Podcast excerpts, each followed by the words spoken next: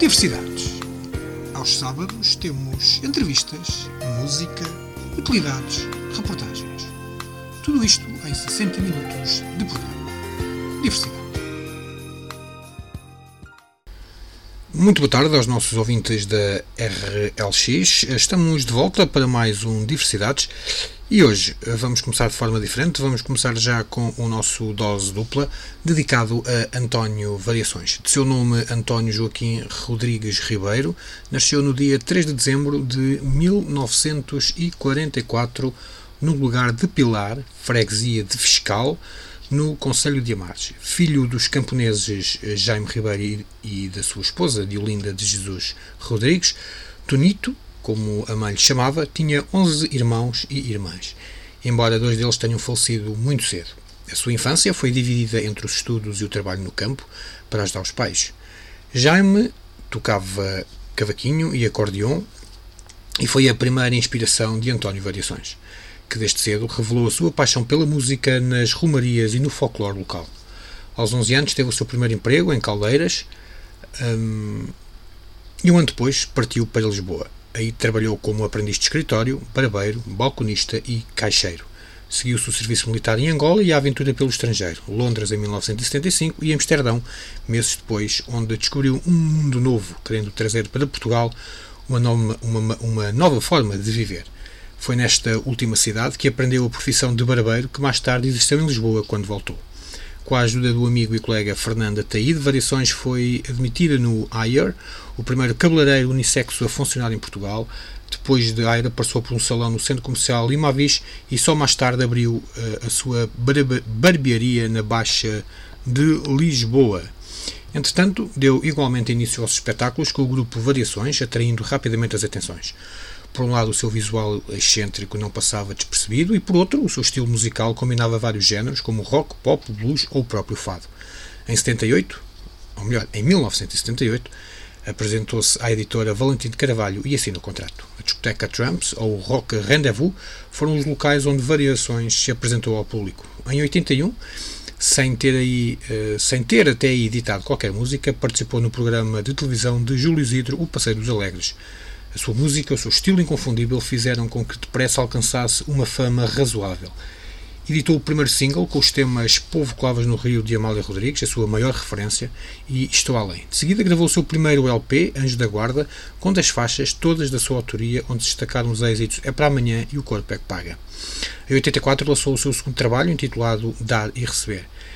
Era fevereiro e dois meses depois, a 22 de abril, Variações daria um concerto na aldeia de Via todos, Conselho de Barcelos, durante as festas da Isabelinha. Depois disso, aparece pela última vez em público no programa de televisão A Festa Continua de Júlio Isidro.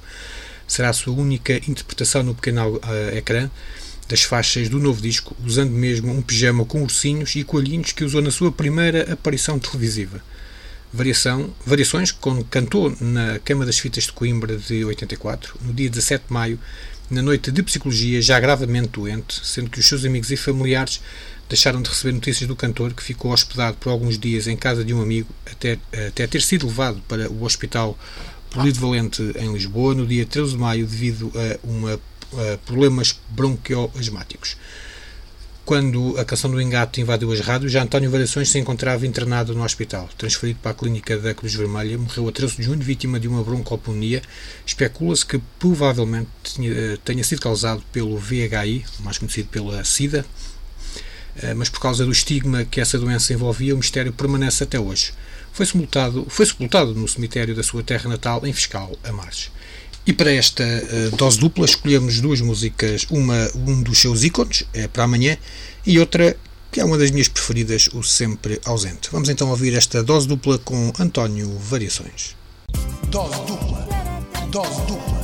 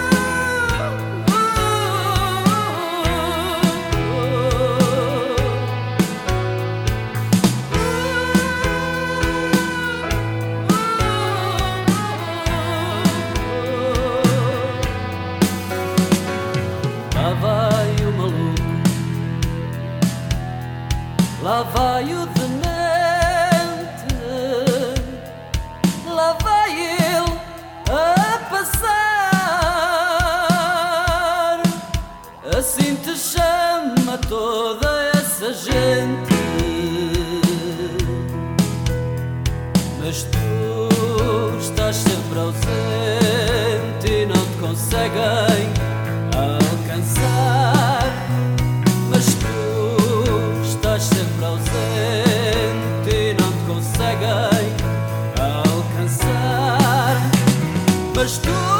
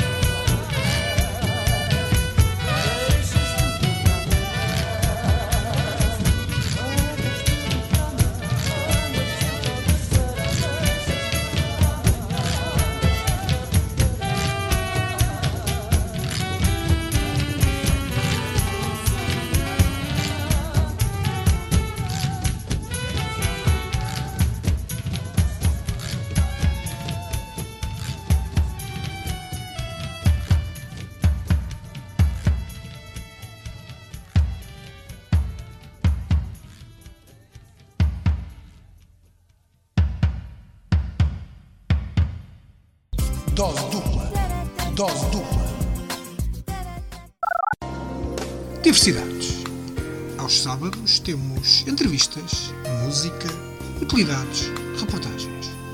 Tudo isto em 60 minutos de programa. Diversidade.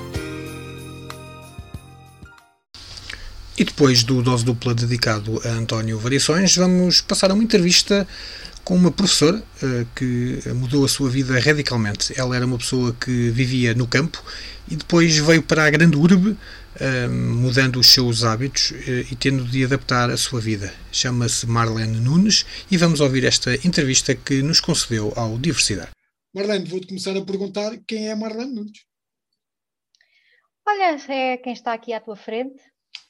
Depois de um dia inteiro de trabalho, até porque eu também trabalho aos domingos, não é? E, portanto, é, sou uma pessoa que essencialmente faço o meu trabalho quase o principal da minha vida. Se calhar não devia, não é? Mas, mas, mas atualmente, atualmente é. Mas para chegar até aqui, tive que nascer, tive que crescer uh, e pronto, cá estou. Passado quase 37 anos, de ter nascido não, numa 37 anos, não pode. É, é verdade. É, essa, deve ser as luzes. Essa carinha de 22, 23, não, pronto, já, já, já está enganado. Maranda, então, olha, vou-te fazer uma proposta que é começares uh, por fazer uma retrospectiva da tua vida, por exemplo, uh, quando nasceste, onde é que nasceste, uh, e depois os teus primeiros anos de vida foram passados aonde? Pronto, eu nasci numa terrinha pequenina, no meio quase da Serra da Estrela, portanto, do Distrito da Guarda, Conselho de Pinhel, que se chama Souro Pires. Uh, e portanto fica lá assim, fica lá assim no meio. Vi muita neve na minha vida, precisamente, uh, e foi aí, nessa terra que eu passei, que eu cresci. Foi lá que andei na escola primária, depois entrei em todas as outras escolas uh, e tive uma grande, uma grande vantagem, que era quando nevava, ficávamos em casa, mas não havia cá ensino à distância. Portanto, tive essa vantagem de estar Portanto, de férias. Nevava, baldavas-te. Nevava, baldávamos nós e os professores, não é? Porque ninguém, ninguém circulava, ninguém andava. Portanto, isto de nós ficarmos em casa de férias, para mim já não é novo. Era assim que nós passávamos a maior parte. Diz-me uma coisa, isto, isto, é uma pergunta de, uma pessoa que, nascida, criada na cidade, que não sabe o que é. Eu acho que só vi, vi uma vez ou duas nevadas. Já estive na neve, mas ver nevar acho que só, só umas duas, uma, duas vezes no máximo. Epá, hum, como é que é brincar na, na, na, infância? Que isto deve ser uma coisa espetacular, quer dizer, fazer aquelas bolinhas de neve, a mandar uns aos outros. Isso é uma reinação espetacular, não é? É, os primeiros. Tens boas recordações disso? Sim, tenho. As primeiras horas são muito boas. Depois ficamos com os dedos praticamente queimados e apanhamos uma grande constipação, pelo que os restantes dias de férias são passados na cama, a ah, curar bom. uma grande constipação. daí, daí eu ter dito que era uma pergunta um bocado, pronto, provou-se que era idiota por falta de conhecimento de causa, não é? Muito bem, portanto fizeste a escola primária aí, na, na como é que se chama a tua aldeia? Sou...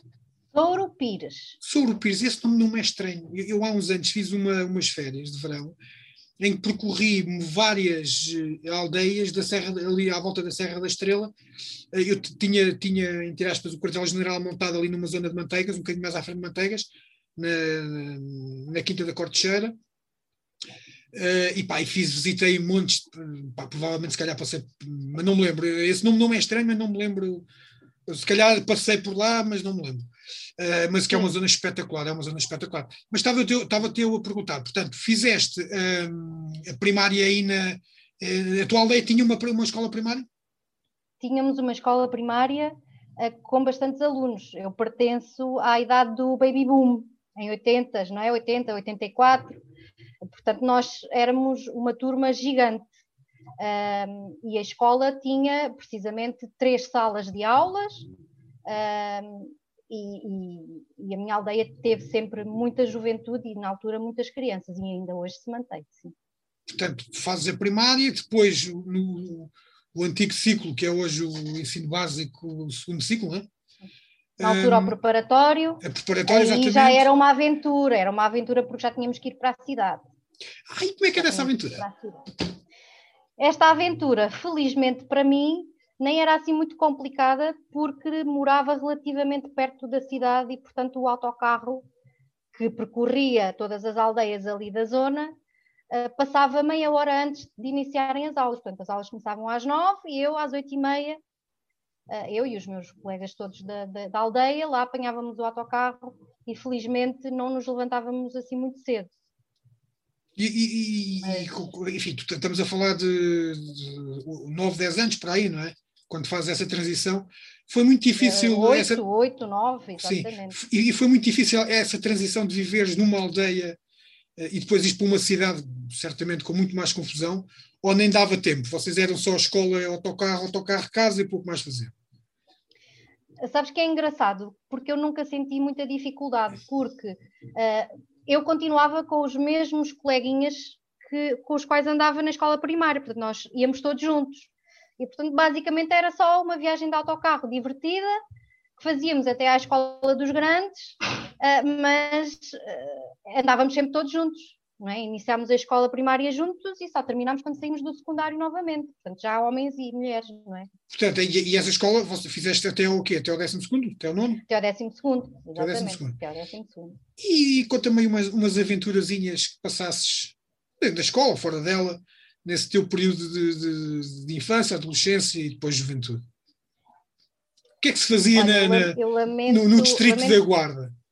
Exato, no distrito da Guarda fazia-se aquilo que se faz nos outros sítios. Os jovens gostavam de ir para o café, jogar uns joguitos, na altura ainda se podia, ou não, mas nós íamos na mesma e não nos acontecia nada, portanto, jogar uns snookers, uh, jogar um, aquelas maquinetas com os sticks, com os joysticks, uh, jogar assim o, Mortal Kombat uh, e aqueles, aqueles jogos dos bonequinhos a apanhar as bolas. Uh, eram é, esses os nossos divertimentos. A vantagem de ainda não, haver, ainda não haver telemóveis, não é? ou, ou, pelo menos não, não, com, esta, com, esta, com esta sofisticação toda. Não? É? Não, não, nem pensar. O meu primeiro telemóvel comprei-o nas férias do 11 para o 12 que na altura também já se podia trabalhar no verão, que não era crime nenhum nós jovens começarmos já a ver o que, é que a vida custa, não é? E fazíamos sempre uns trabalhinhos de verão. E uh, lembro-me que foi nessas férias que eu comprei o meu primeiro telemóvel.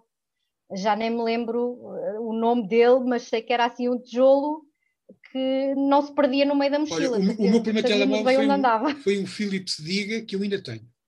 Não sei se ainda trabalha. Mas era da Philips. Da Sim, Philips, exatamente. Mas é o Philips Stick. Eu lembro-me perfeitamente e ainda o tenho, está guardado.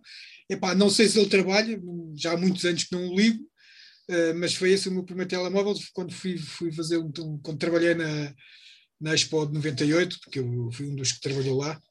Um, bem, mas voltando à, à, tua entrevista, porque é de ti que estamos a falar, um, tu chegas ao sexto ano, portanto, estás desde o sexto até o décimo segundo na mesma escola, um, no nono ano, para o décimo, já vais ter de fazer opções daquilo que queres seguir. E qual foram essas é. tuas opções? Olha, sem qualquer dúvida, foi humanidades. Eu sempre gostei muito de, de escrever, sempre gostei muito de ler. Uh, fazia, e, e continuo a fazer, mas não com tanta regularidade, fazia poemas, sempre escrevi poemas. Eu tinha cadernos e cadernos de poemas, de tudo e por nada, portanto, eu era, era muito inspirada era sempre muito apaixonada e vivia as coisas com muita paixão e então escrevia poemas. E, e... Por acaso não tens nenhum para, para, para, para declamar à gente, não? Não, por acaso não, está tudo na minha mãe, porque eu entretanto saí, não é? Saí de lá, e, mas continuam lá no meu quarto que tenho ainda na casa da minha mãe. Mas era isso que, que eu fazia e, portanto, sem sombra de dúvida, sempre gostei muito do inglês, sempre gostei muito do francês até mesmo por opção, ou seja, não foste para as humanidades como grande parte das pessoas para fugir à matemática. Uh, eu tinha a vantagem de poder fugir da matemática porque adorava línguas. Portanto, essa não foi a principal desculpa, mas deu-me jeito, não é? Deu-me jeito. Juntou-se o teu agradável. de matemática, exatamente. Uh, mas, mas sim, eu aprendi, por exemplo, aprendi francês porque uma das minhas primas imigradas em França tinha um namorado francês uh, e eu, no início da minha, da minha adolescência, eu ficava encantada com um rapaz francês, não é? Todo giro, que se vestia completamente de maneira, portanto, de maneira diferente dos nossos rapazes aqui de Portugal e dos, dos miúdos com quem eu andava, portanto, cheio de estilo, cheio de, cheio de, de sotaque francês, mas ele não percebia patavina de português e eu queria falar com ele, não é? Não para roubar a minha prima, mas pelo menos para dizer que falava com, com, com um miúdo francês assim já bastante evoluído. E eu uh, disse logo que queria aprender a falar francês para, para conseguir falar com o Frank, era o nome dele. E foi a minha Aprendes a falar francês para andares no engate, sim senhora. É, Continuamos. é verdade, é verdade. Ah, e foi por isso, é, o francês foi a minha primeira língua, precisamente por causa dessa, dessa experiência.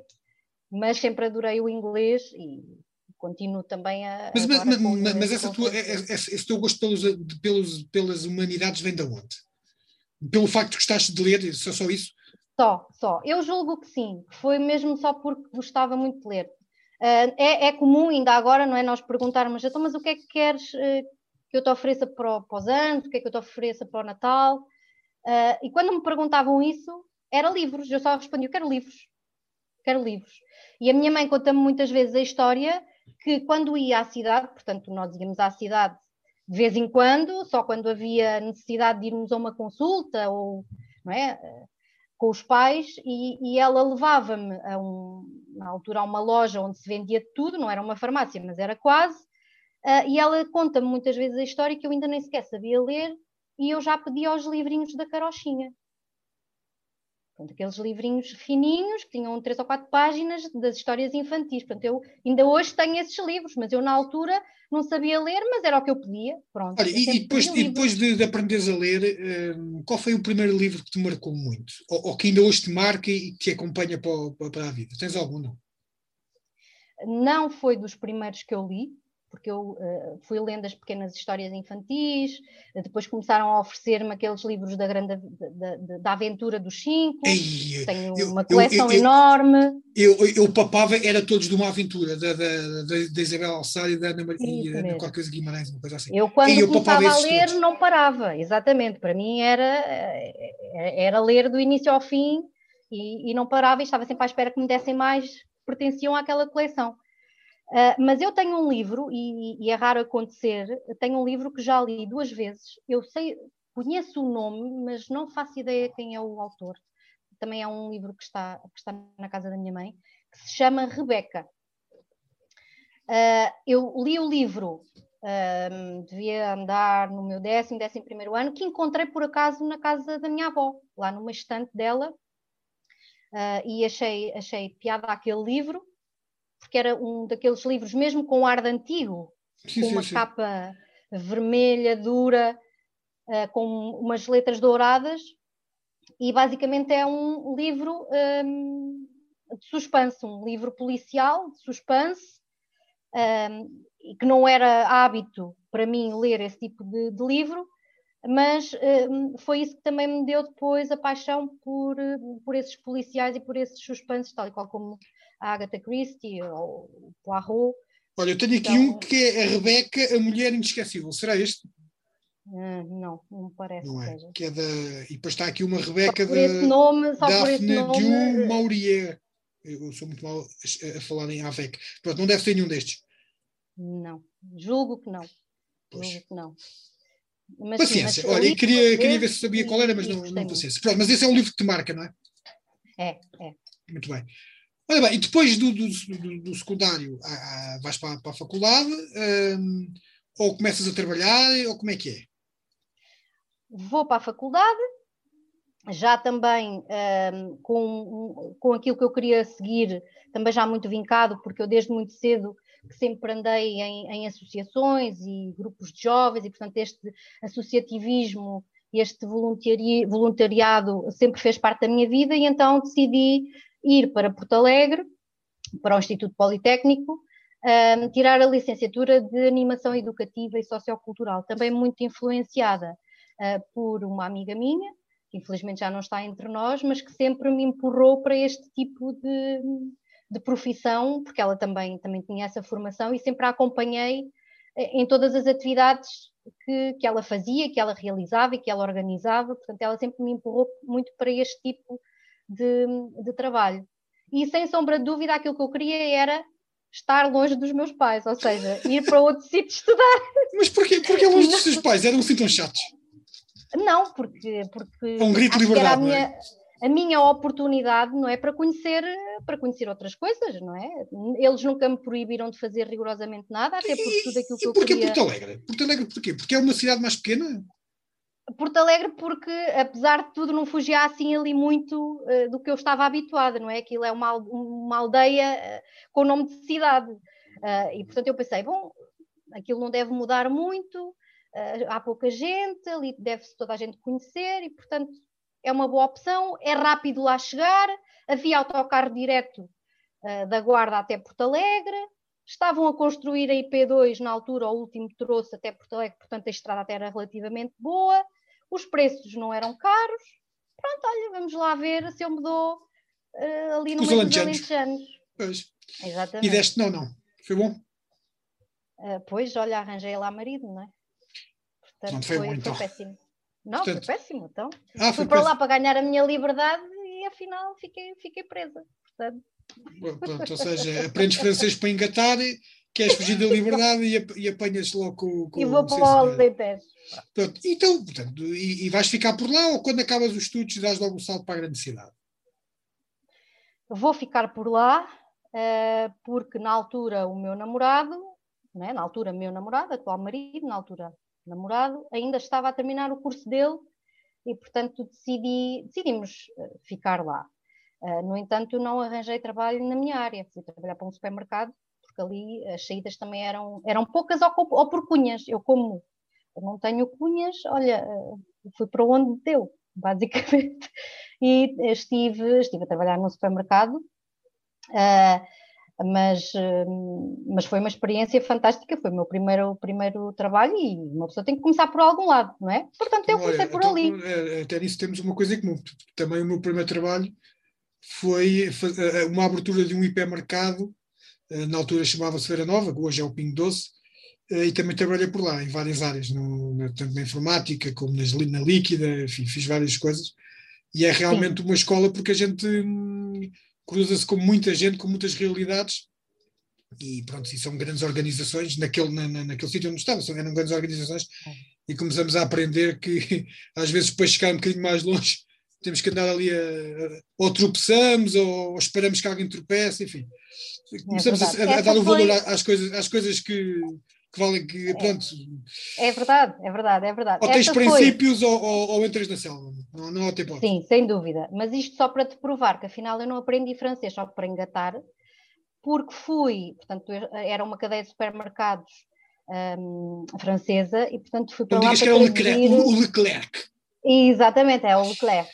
Uh, e fui para lá traduzir uh, os produtos que vinham de França uh, para Portugal. Portanto, o francês pelos vistos, serviu para alguma coisa e não apenas para engatar, não é? Até porque, entretanto, eles também se divorciaram e, portanto, também já não existe frango.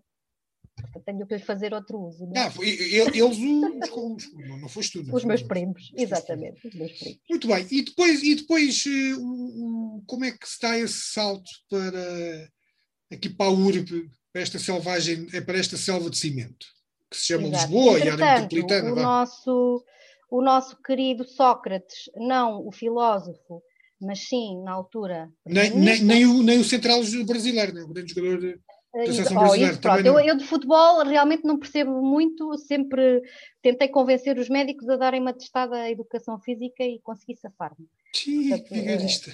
Eu sou mais a outra parte do, do filósofo, mas não, estamos a falar do Sócrates, o nosso primeiro-ministro. Decidiu fazer. Eu estou-me a enterrar, não sei um, porquê. Ah, decidiu fazer um, um, programa de estágios profissionais uh, na, na, administração pública, na administração central. Uh, e, portanto, era a minha oportunidade, porque eu estava já a entrar uh, numa idade em que já não era possível realizar o estágio profissional. E foi ali mesmo na MUS. Aquilo era, portanto, para o Ministério da Educação, para aquele que eu concorri era para o Ministério da Educação, uh, e apenas podiam entrar 15, e eu fiquei em 16. E achei, pronto, vou continuar aqui, até mais uns anitos e logo se vê.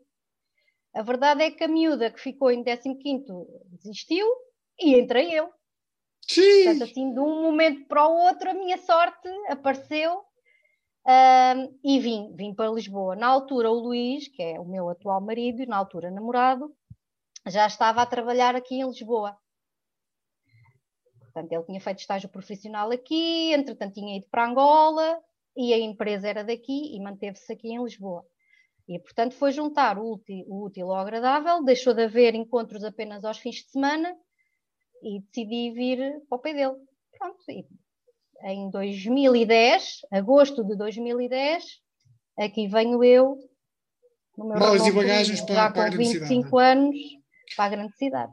Se a Ana Luz estiver a ouvir isto, a Ana Luz é uma das nossas ouvintes, que é uma amiga minha, a minha, minha do Coja, já dos tempos do, do Faca Afiada da, eh, da Rádio Cruzeira, em que, eu, em que eu brinco com ela, porque ela vive no Algarve, então eu digo que ela vive em Marrocos do Norte, Uh, e, tu, e tu, como eras de Porto Alegre, passa, é, é, és da terra do meu, do, meu, do, meu tio, do meu primo, e portanto vieste da, do deserto da margem sul Exatamente, para a civilização é. civilizada. Para a, para a civilização, é verdade. Portanto, que é tudo menos civilizada. Eu não conhecia mas, nada de Lisboa, sou sincera. Eu é, é isso que eu ia dizer, isso, isso, foi um grande choque, não? Viver em sítios, foi, numa aldeia, foi. depois para uma, uma cidade como a Guarda, que também pouco, é pouco maior que uma pouco, aldeia. Nada, ali toda Alegre, que é praticamente exatamente. uma Guarda 2 vens para aqui para Lisboa, qual foi o, choque maior que tu tiveste? Não me digas que foi andar de metro, não, porque. Eu não sabia sequer andar de metro, eu não ah, sabia sequer andar de é metro, não sabia andar de metro, não sabia andar de autocarro em Lisboa, não sabia onde estava. Chegaste a perder, não? Uh, nunca me cheguei a perder, nunca me cheguei a perder porque os meus serões, portanto o, o, o estágio começava em, em setembro, eu vim, vim umas semanitas antes, e os nossos serões era andarmos a pé por Lisboa. Nós tínhamos, uh, quando eu vim para, para Lisboa, portanto, estávamos num quarto, dividíamos quarto com os estudantes, mesmo em frente à Casa da Moeda, portanto, numa zona central. Boa zona, zona central. É, exatamente, boa zona, obrigada, eu sei que sou. Uh, e continuando, e basicamente andávamos a pé, andávamos a pé por todo lado. Uh, e foi assim que eu conheci que eu conheci Lisboa à superfície, não é? Pelo menos aquela zona ali à superfície. Um, mas depois tive que aprender a andar de metro, até porque era assim que eu ia para Alfornelos. Foi onde o, a Direção-Geral de Educação de Lisboa e Valdo Tejo me colocou para fazer o projeto. Foi na escola de Alfornelos e, portanto, era a única forma de ir, ou era de autocarro ou era de metro, e depressa tive que me habituar. Uh, mas o nosso metro, felizmente, é bastante intuitivo e para pessoas de uma aldeia que só andavam de burro e de carroça e de bicicleta, vir para o meio da civilização, portanto, foi muito intuitivo e foi extremamente fácil de me habituar. Inclusive, eu não conduzia em Lisboa, não, é? não conduzia em Lisboa e em tempo de greve lá tinha eu que me desenrascar e levava o meu bolinhas para onde fosse preciso. Portanto, foi, foi um crescimento, foi um crescimento, foi. Foi um crescimento, sem dúvida. Muito bem. Uh, e depois de, de, desse, desse projeto, desse projeto, não, desse, estavas a fazer um estágio, não era? Uma espécie Estava de estágio, não estágio profissional. Era depois ele acaba e depois? Passado um ano ele acaba e uh, foi quando comecei, uh, na altura vi o anúncio, concorri também para, para dar aulas como formadora numa escola profissional junto ali à, na altura, agora já mudou de instalações, mas junto ali a Santa Apolónia. Uh, entretanto, já tinha começado novamente a estudar, já, tinha, já estava a frequentar uh, mais uma licenciatura na Universidade Aberta de ah, Ciências Sociais. Essa Universidade Aberta, por que é, será? Exatamente, porque é que será, não é? Olha, uh, que era... o, o, acabei de fazer há, há umas horinhas atrás, às 10 da manhã, acabei de fazer um, um exame de, de etnografia. Ninguém merece às 10 da manhã, é pornografia, ninguém merece, mas, mas pronto, acredito que já esteja feito. Não, ele está feito, uh, correu mas... um bocadinho mal, mas está feito.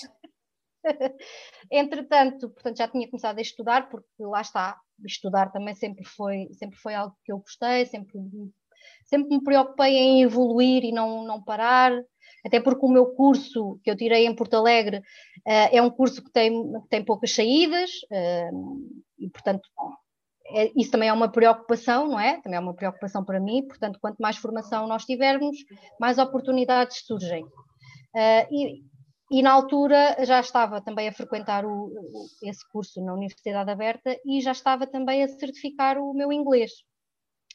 Porque na altura uh, ou ia realmente para o curso que tirei em Porto Alegre ou então ia para professora de inglês como não surgiu a oportunidade, eh, aproveitei aos 30 e tal anos, decidi certificar os meus conhecimentos de inglês Um, porque também é sempre uma mais-valia. Mas foi quando comecei a dar aulas, foi, foi nesse ano, portanto, em 2011, numa escola profissional. Que ainda lá estive lá dois anos. Não, estive lá dois anos. Um, entretanto, saí, saí à procura de, de outras oportunidades. Um, e agora regressei ao ensino, há dois anos também, regressei ao ensino numa outra uh, escola profissional. Para além desse, dessa tua atividade de, de, de, professora profissional, portanto, que é a tua profissão, Exatamente. também deste uma de empreendedora e montaste o teu próprio negócio, certo? Que ainda hoje se mantém em moldes diferentes do que. Em moldes diferentes, não. Quase que foste obrigada, com muita gente, a adaptar pois, as coisas. Exatamente.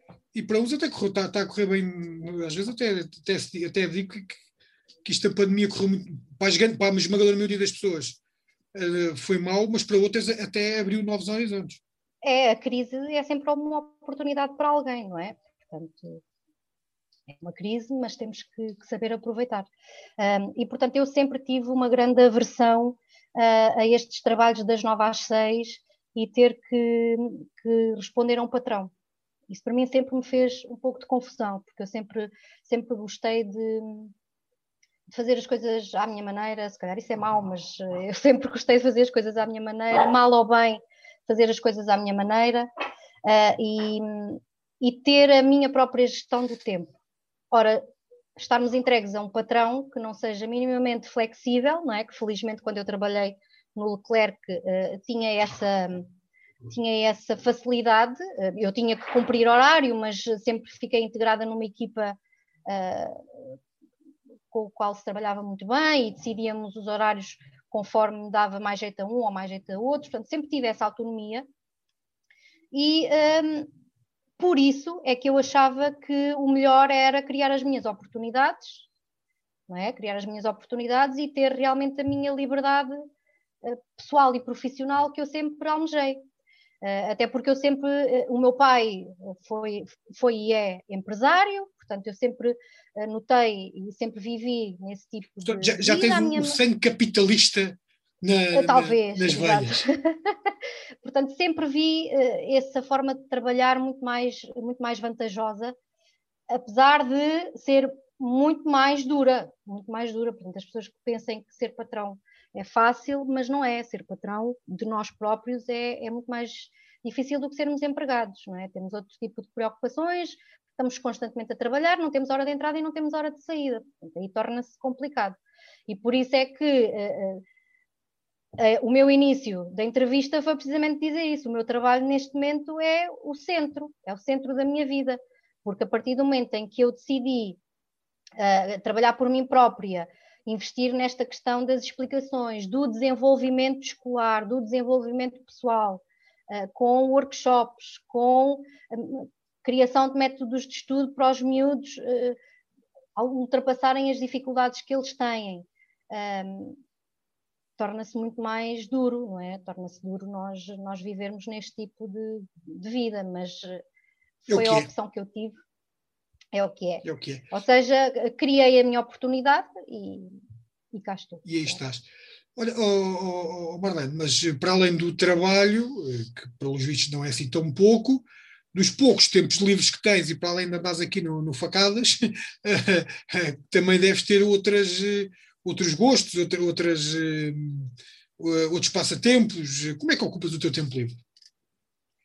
Gosto de cozinhar para comer infelizmente gosto de cozinhar para comer também. Ah, pois, porque tu és daquelas meninas da Herbalife, de vez em quando faz assim uns petiscos de coisa, não é? Exatamente. Portanto, a malta que me está a ouvir e está a, a ver. Herbalife está dentro de mim, não é? Se, tiver, estiverem interessados em coisas da Herbalife, já sabem que a Marlene pode-vos ajudar. Para além disso, também gosto muito de comer as outras coisas todas, portanto, eu também não sou esquisita. Ah, ok. Não é, Pronto. Não é, não é só o F1, é como... tudo o resto. Não, exatamente uh, como e cozinho, portanto, tudo aquilo que, que me apetecer no momento. Uh, gosto muito de fazer costura. Uh, e outra paixão uh, também assim é a decoração. A decoração, tudo quanto tem a ver com decoração de casas, com uh, ficar bem aqui, ficar bem ali, adaptar, recriar, reutilizar Portanto, também é uma paixão. Portanto, és, uma espécie de querido, vou mudar qualquer coisa, depois é, podes até nem mudar, mas a vontade lá está, não é? Mas acabo por mudar, sim. E mais, e, e não tens mais nenhuma coisa assim que gostes de fazer? Deixa-me pensar, chatear os outros, às vezes, também. Pensava que assim gostavas mais... de andar a, a, porque, tipo assim, a, a, circular assim à toa e tal, pelos caminhos que, coisas e tal, isto, pronto, é uma private joke. Uh, até porque a culpa não foi tua, foi mais da outra. Depois temos que contar essa história, porque é uma história. Aliás, o, o, Faca Afiada número 50, eu, eu quero fazê-lo com toda a gente, porque vai ser um especial número Boa. redondo. Uh, epá, eu gostava muito que se já contasse. Falta já, falta já falta pouco. Este, uh, já vamos no 47, portanto só já faltam mais dois e o terceiro vai ser esse. Epá, e tu tens que participar, tu, a Maria, o Coja têm que participar porque temos que contar aquele episódio absolutamente ridículo andámos à procura de uma coisa que não existe, eu... mas que já Exato. estava, mas que, mas que foi, foi marcado. Exato. Isto pode parecer mas um bocado confuso, mas depois. Eh, depois percebe-se o contexto, é. mas sabes que eu uh, tenho uh, quase que não tenho medo de nada, mas eu tenho muito medo do Covid. Uh, e esta situação toda que estamos a viver, a mim afetou-me muito. Portanto, no, no março passado afetou-me muito.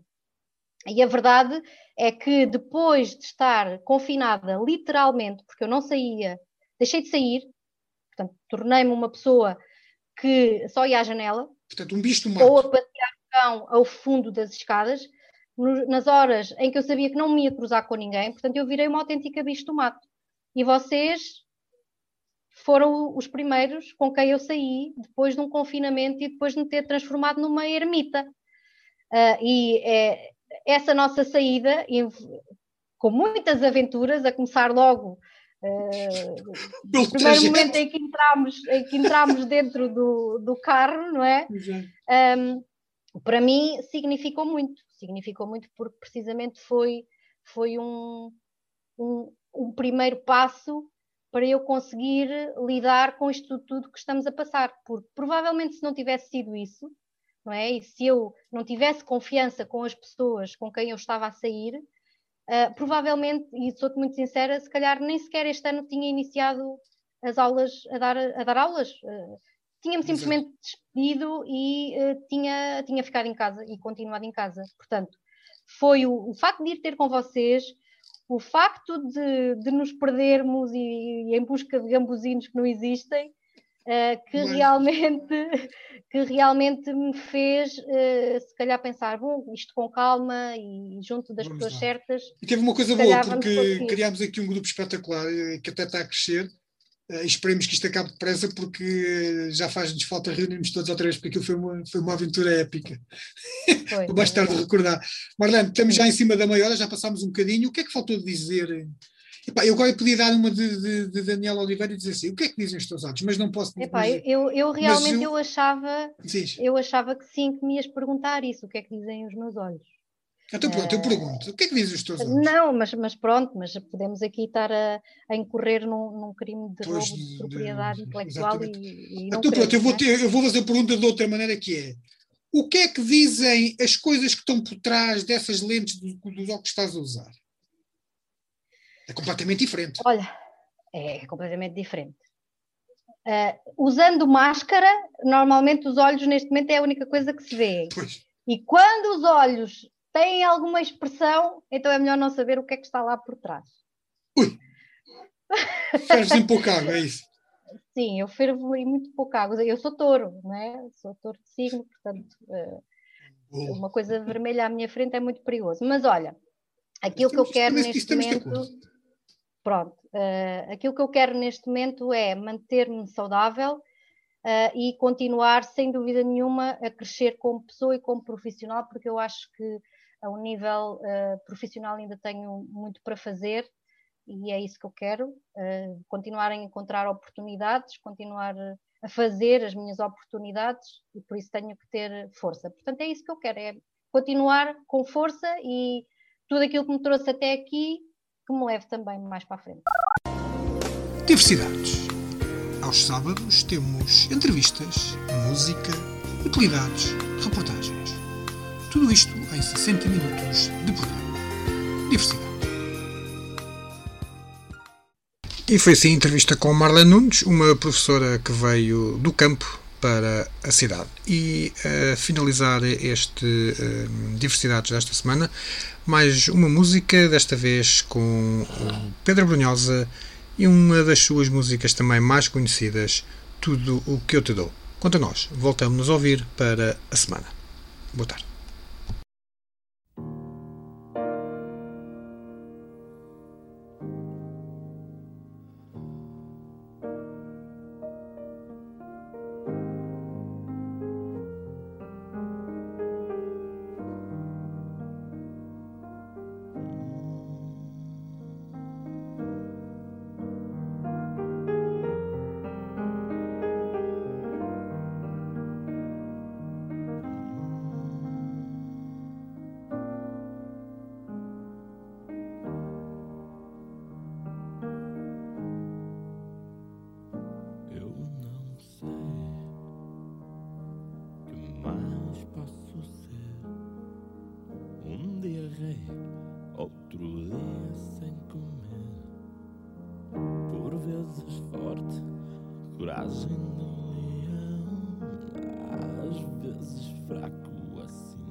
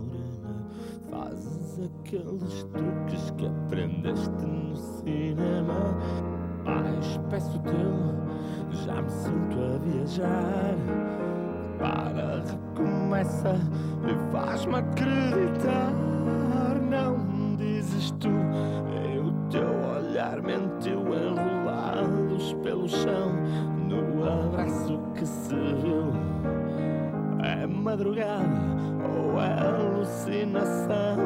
Estrelas de mil cores, ecstasy ou paixão?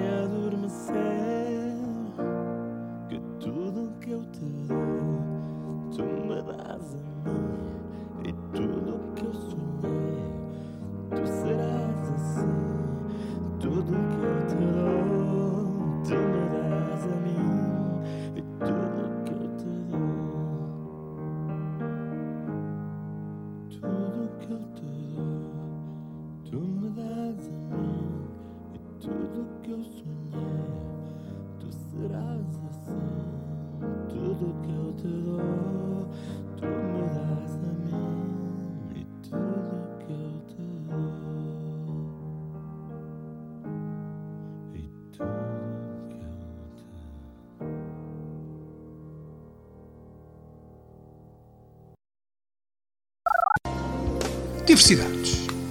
Aos sábados temos entrevistas, música, utilidades, reportagens. Tudo isto em 60 minutos de programa. Diversidade.